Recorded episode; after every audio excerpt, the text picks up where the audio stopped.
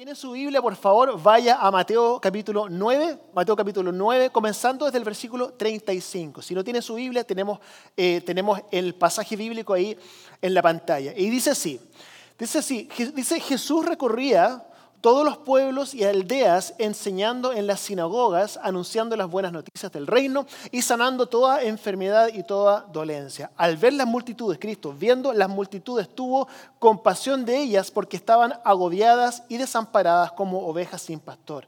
La cosecha es abundante, le decía Cristo, la cosecha es abundante, pero son pocos los obreros dijo a sus a su discípulos. Estaba diciendo, veía las multitudes, decía, hay mucha necesidad ahí, ¿cierto? La cosecha es abundante, hay mucho trabajo que hacer, pero nosotros somos pocos. Entonces, este es el, lo que le decía Cristo a sus discípulos y lo que quiero que hablemos un poco hoy día. Pero antes de, de entrar al mensaje, quiero hacerle una pregunta. ¿Cuántos de ustedes tienen resoluciones de año nuevo? ¿Alguien? Ahí, ahí. Varios de ustedes, ¿cierto? ¿Sabe que me he dado cuenta que a través de los años las resoluciones de año nuevo se han hecho cada vez menos populares?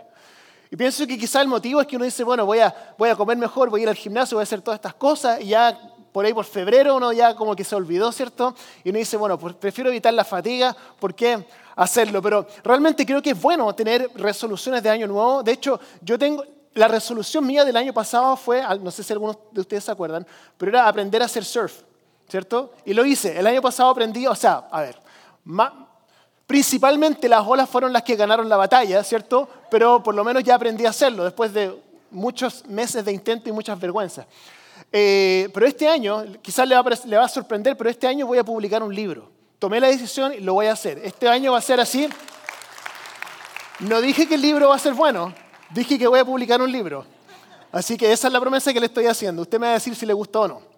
Eh, pero creo que es importante para todos nosotros eh, tener algo a lo cual nosotros estamos mirando hacia el futuro, algo que nos, que nos guste, que nos llame la atención, algo que nos levante en la mañana. Creo que es muy importante. Con mi esposa nosotros tenemos eh, muchos planes para el futuro y nos gusta pensar en el futuro, nos gusta pensar en que nuestros, nuestros hijos, nuestros tres hijos, ¿cierto?, se casen y se vayan de la casa. Eso me ya es el sueño, ¿cierto?, cumplido. Pero uno se ríe, pero realmente es que ellos puedan cumplir sus expectativas, que se puedan casar, que puedan hacer su futuro. Eso a nosotros nos, encantaría poder verlo. Me gustaría envejecer con mi esposa, ¿cierto? Eh, quizás cuando nos jubilemos mudarnos a un estado que sea más barato, ¿cierto? Para poder vivir no tan apretado. Eh, etcétera, etcétera, ¿cierto? Entonces, una de las cosas que es muy bonito es poder mirar hacia el futuro y poder ver ese futuro con expectativa, tener algo que esperar. Creo que es parte de la genialidad de Amazon. Cuando uno ordena algo en Amazon, ¿cierto? Uno hace la, la orden y después uno dice, ya viene, faltan dos días, ¿cierto? Y uno llega a la casa en el carro y ve que hay una caja ahí. Y uno abre la caja. ¿Le ha pasado alguna vez que usted ve la caja y usted dice, oiga, no sé qué pedí, ni me acuerdo lo que pedí, ¿cierto? Y uno lo abre y dice, oh, ¿verdad que eso era? Bueno, creo que esa es una de las cosas que, es interesante respecto a poder tener esperanza de las cosas, de las cosas que vienen. Entonces le pregunto a usted, ¿qué está usted esperando hacia el futuro? ¿Cómo usted ve el futuro? ¿Ve el futuro con expectativa? ¿Lo ve con ánimo? ¿Lo ve con ansiedad? ¿Lo ve como, lo ve como algo positivo? Creo que es importante nosotros hacernos esa pregunta. De hecho, hay alguien que una vez dijo algo, lo dijo en inglés y lo voy a tratar de traducir. Dijo, it's not the pursuit of happiness, it's the happiness of the pursuit. Lo que significa que uno habla mucho sobre eh, perseguir, ¿cierto?, la felicidad. Pero realmente lo, que uno, lo, que produce felicidad no es lograr lo que uno persigue, sino que es el camino hacia lograr lo que uno espera. Entonces, cuando uno siente que está haciendo progreso, cuando uno ve que está avanzando, eso a uno le da mucho ánimo. El problema es que muchas personas no tienen, no, tienen esa esperanza.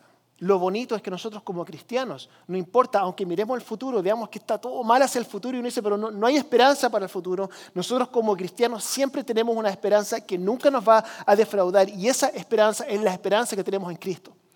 Que puede estar todo mal, pero al final del día sabemos que tenemos la salvación, sabemos que tenemos esperanza, sabemos que podemos tener gozo a pesar de todo lo que nosotros estamos, estamos viviendo.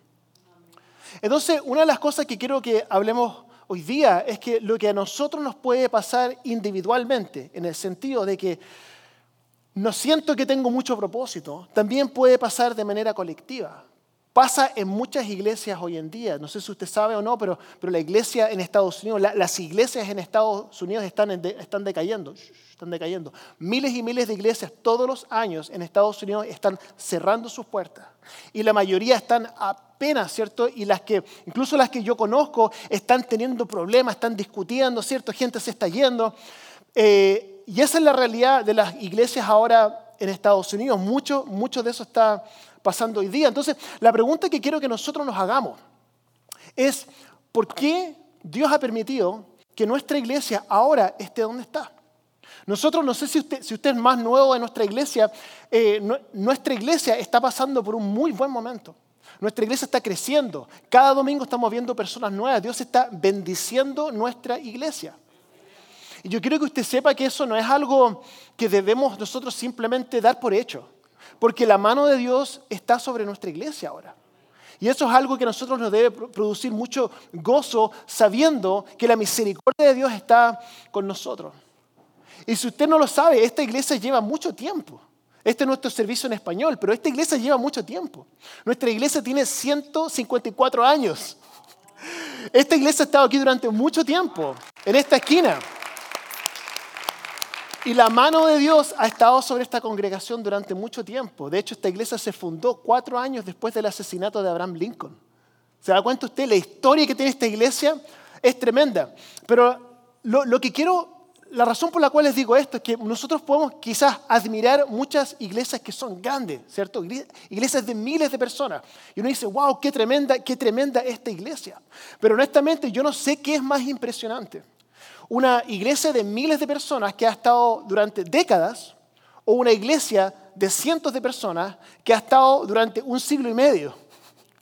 No lo sé, pero Dios ha permitido que esta iglesia siga durante tantos, tantos años. La mano de Dios ha estado sobre esta iglesia. Y no solamente ha permitido que esta iglesia sobreviva, sino que avance. De hecho, traje una, tengo esta placa aquí, y esto es muy interesante porque esta es una lista de todos los pastores que han pasado por esta iglesia. Desde el año 1869 han habido pastores en esta iglesia. Y yo quiero que ustedes miren esto. Y quiero que lo miren no para que usted pueda admirar estos nombres, no tiene que ver con admirar estos nombres, sino que tiene que ver que todos los pastores que pasaron por esta iglesia y, y el liderazgo representado en estas iglesias tuvieron muchos motivos para los cuales ellos pudiesen haber cerrado las puertas. Tenemos las dos guerras mundiales, tenemos la Gran Depresión, tenemos la viruela, tenemos Vietnam, tenemos la Guerra Fría, tenemos eh, el ataque de Pearl Harbor, tenemos el asesinato de JFK, tenemos 911, ¿cierto? Las Torres Gemelas y tenemos la pandemia mundial, que me tocó vivirla, ¿cierto? A todos nos tocó vivirla. Pero, pero usted se da cuenta que, que ha pasado tanto esta iglesia. Esta iglesia ha pasado por, por tantas cosas y por tantas razones por las cuales pudiésemos haber cerrado nuestras puertas y haber sido simplemente otra estadística, pero por algún motivo Dios ha permitido que podamos seguir. De hecho, quiero contarles brevemente cómo fue la experiencia desde mi perspectiva cuando entramos a la pandemia. Yo entré como el pastor, nuevo de esta iglesia hace un poco más de cuatro años atrás, en el 2019.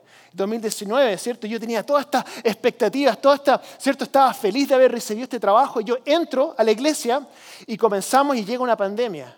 Y digo, no, ¿qué pasó? ¿Qué sucedió? ¿Qué voy a hacer ahora? ¿Cierto? Y yo me acuerdo, había momentos en que estábamos afuera. ¿Usted se recuerda? Algunos se acuerdan. ¿Cuántos de ustedes estaban cuando nos reuníamos afuera? Mire, Ahí están las manos. Algunos de ustedes estaban cuando estábamos reuniéndonos afuera. Nos reuníamos afuera, teníamos nuestros dos servicios, servicio en inglés, servicio en español, y yo miraba alrededor y decía, no hay casi nadie aquí. Y yo en mi mente, en mi mente así como carnal, pensando yo en mí mismo, yo decía, esta iglesia lleva 150 años y esta iglesia va a morir y va a ser mi culpa, porque va a morir justo cuando esté yo. ¿Cierto? Y fue, una, fue como angustiante poder, poder pensar eso. Pero seguimos adelante, seguimos avanzando, nos reunimos afuera, eh, hicimos el, el, live stream, ¿cierto? No sé si se acuerdan que traíamos los, los carros y los transmitíamos a través de una frecuencia de radio. O sea, hicimos todo lo que nosotros pudimos para poder seguir adelante. Pero fácilmente podríamos habernos dado por vencido y haber dicho, no, esto es demasiado difícil, no queremos seguir adelante. Pero Dios permitió que esta pequeña iglesia en la esquina de Fourth and New pudiera seguir a través de todas las barreras que se nos han presentado a través del tiempo. Y toda la gloria, toda la gloria es para Dios, porque Él, Él lo ha permitido. De hecho, el próximo domingo, próximo domingo nuestra iglesia cumple 155 años.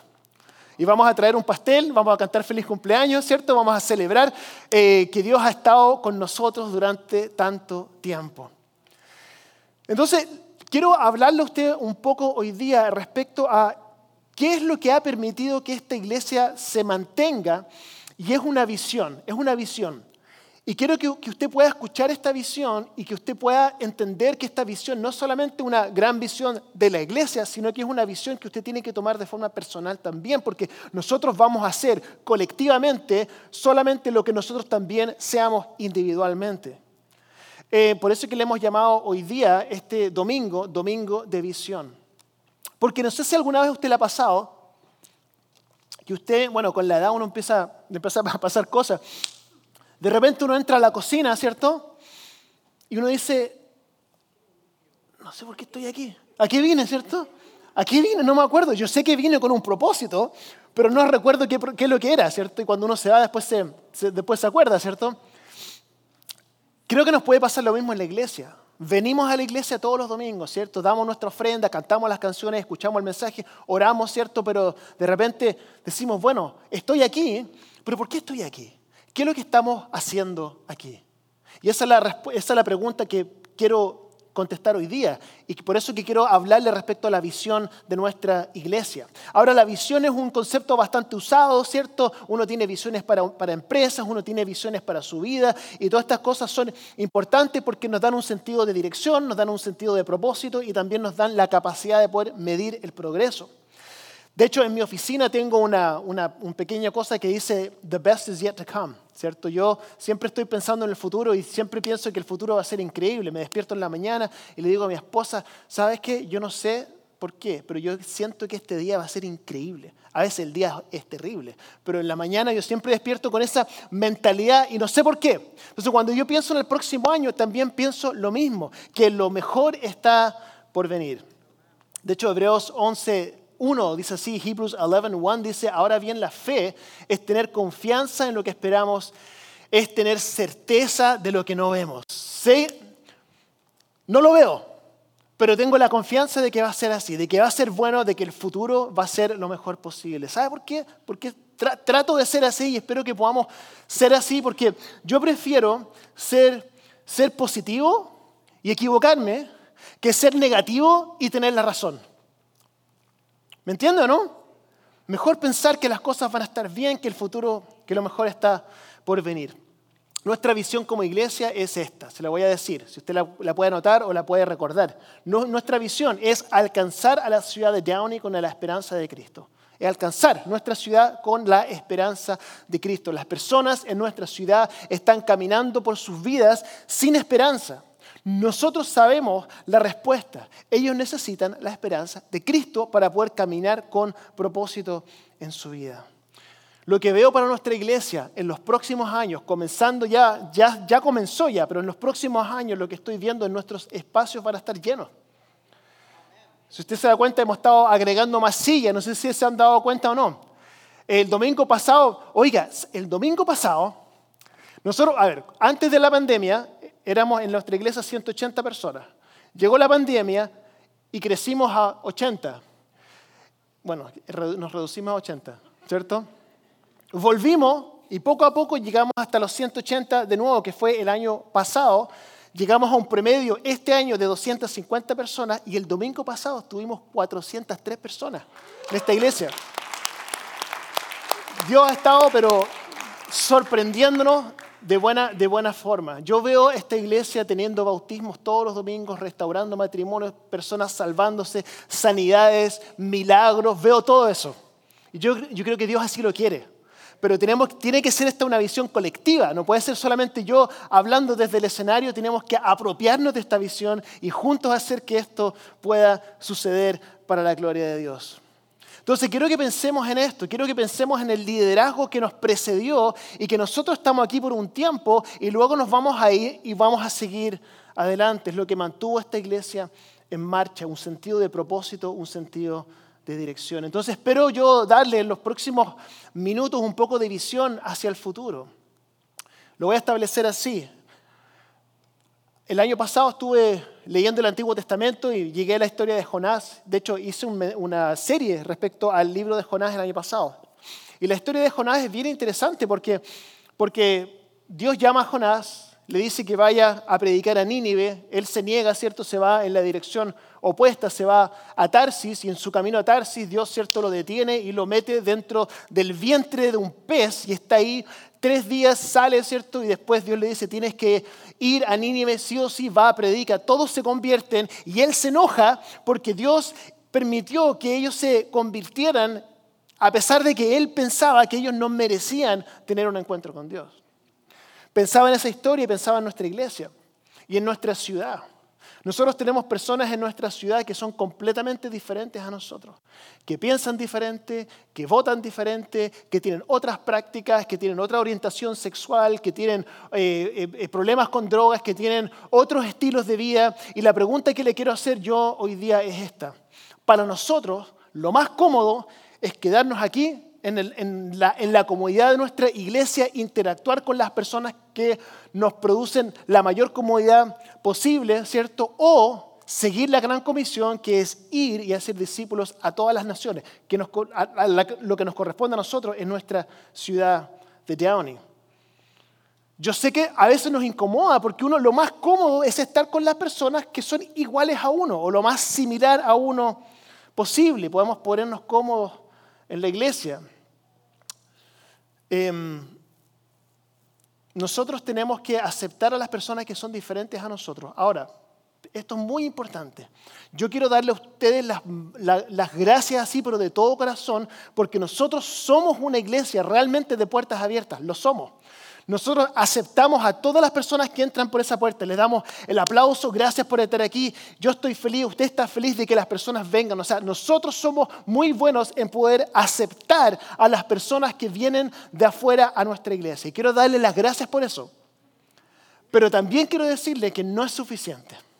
Y quiero decirle que hay una diferencia entre aceptar a alguien y abrazar a alguien. Ahora puede ser físicamente, pero también abrazarlo. ¿Cuál es la diferencia?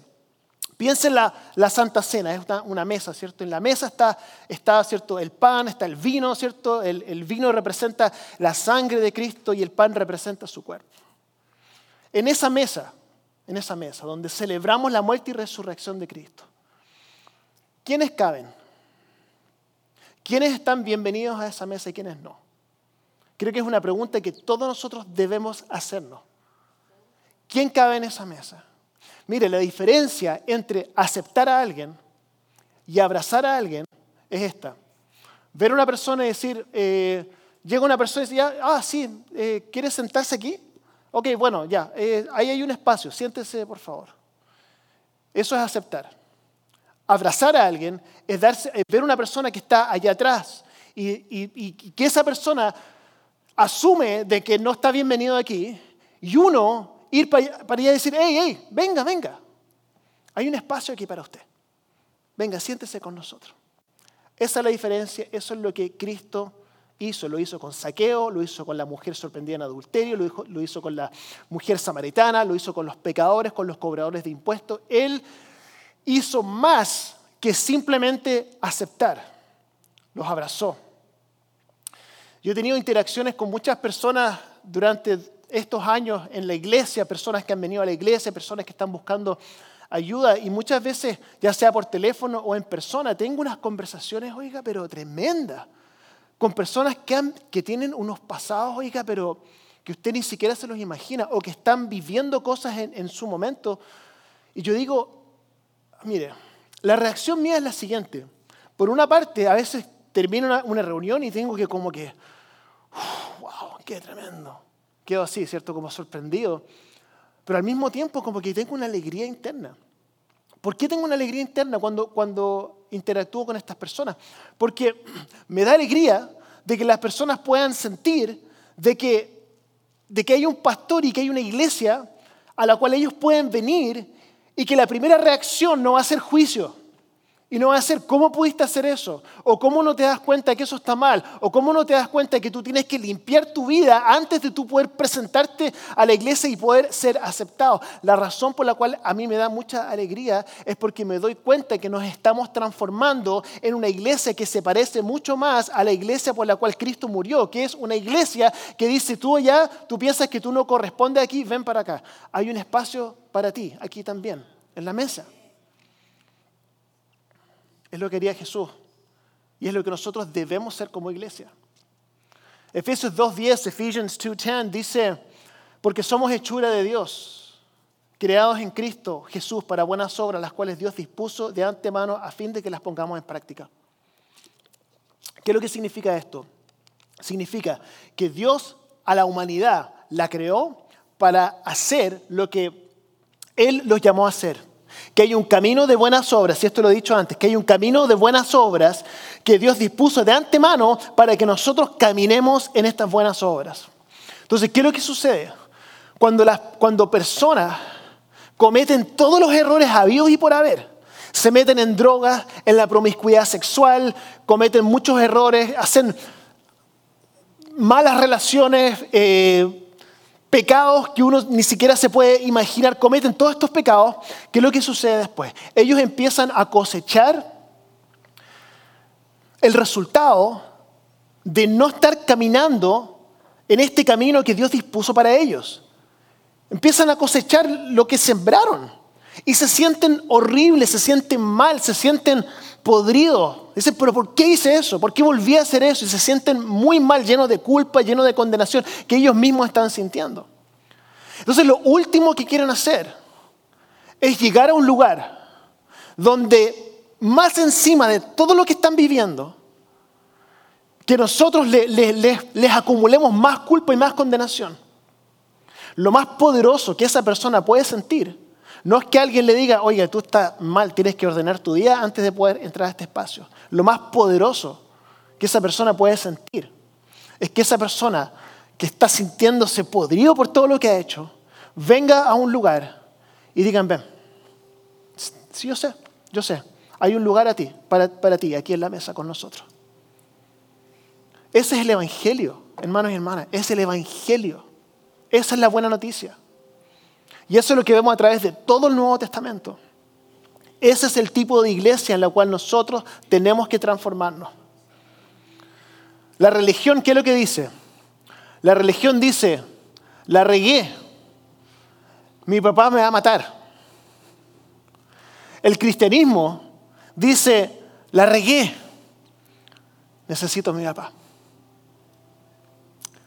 Nosotros somos una iglesia de puertas abiertas porque Dios es un Dios de puertas abiertas.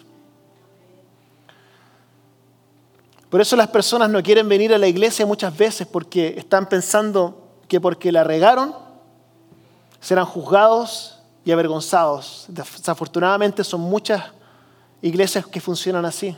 Piensa en el hijo pródigo. El papá lo ve a la distancia, va corriendo a recibirlo. ¿Por qué te demoraste tanto? Te estaba esperando. Es que arruiné toda mi vida, hice todo. Está bien, ven, yo entiendo. Ya, ya te sentiste todo lo mal que tienes que sentirte. Ahora vuelve a casa. Vuelve a casa. Hay un lugar para ti aquí en la mesa. Entonces nuestra visión como iglesia, así es, así es Dios. Nuestra visión como iglesia es alcanzar a la ciudad de Yaoni con la esperanza de Cristo. Pero esto es, una, es un llamado de todos nosotros. De hecho, voy a, terminar con esto. Em, imagínense un, equipo de fútbol americano.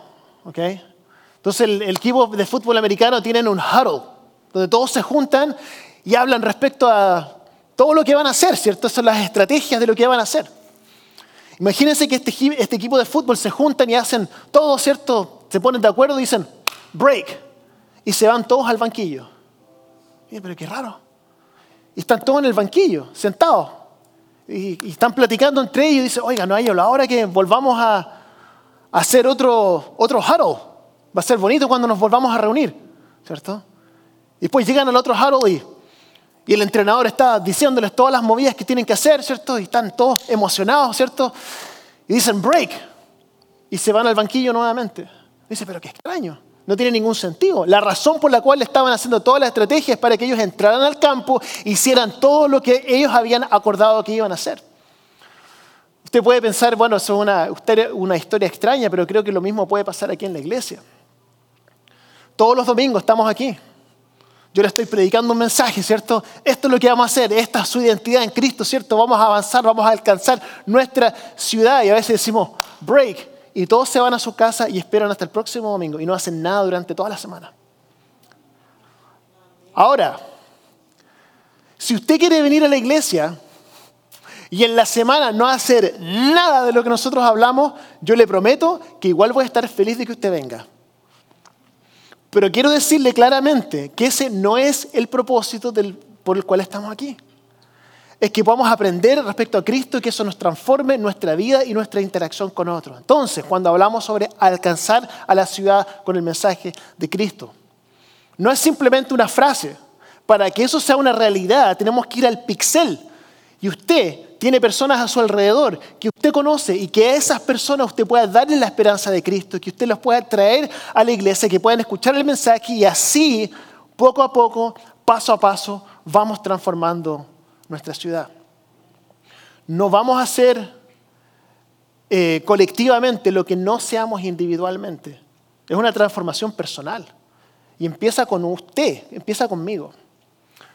Así que vamos a cerrar nuestros ojos por un momento, vamos a meditar en lo que hemos escuchado y luego vamos a orar. Si podemos inclinar nuestros rostros, cerrar nuestros ojos. Gracias por tu mensaje hoy, Señor. Gracias, Señor, porque siento que nos hablaste hoy día y damos gracias por tu palabra. Gracias, Señor, porque tú has puesto tu mirada y tu mano sobre esta iglesia durante tantos años. Es impresionante. Y queremos orar, Señor, que esto pueda recordarnos que tu gracia está sobre nosotros. En tu, soberanía, en tu soberanía has decidido bendecir esta iglesia. Y queremos ser parte de eso. No queremos solamente venir a la iglesia los domingos, sino realmente poder ser lo que tú nos has llamado a hacer. Que podamos acercarnos a las personas que, que te necesitan, poder traerlos a este lugar, poder darles esperanza, orar por ellos y poco a poco ir transformando esta ciudad. Gracias por tu mensaje de hoy en el nombre de Jesús. Amén.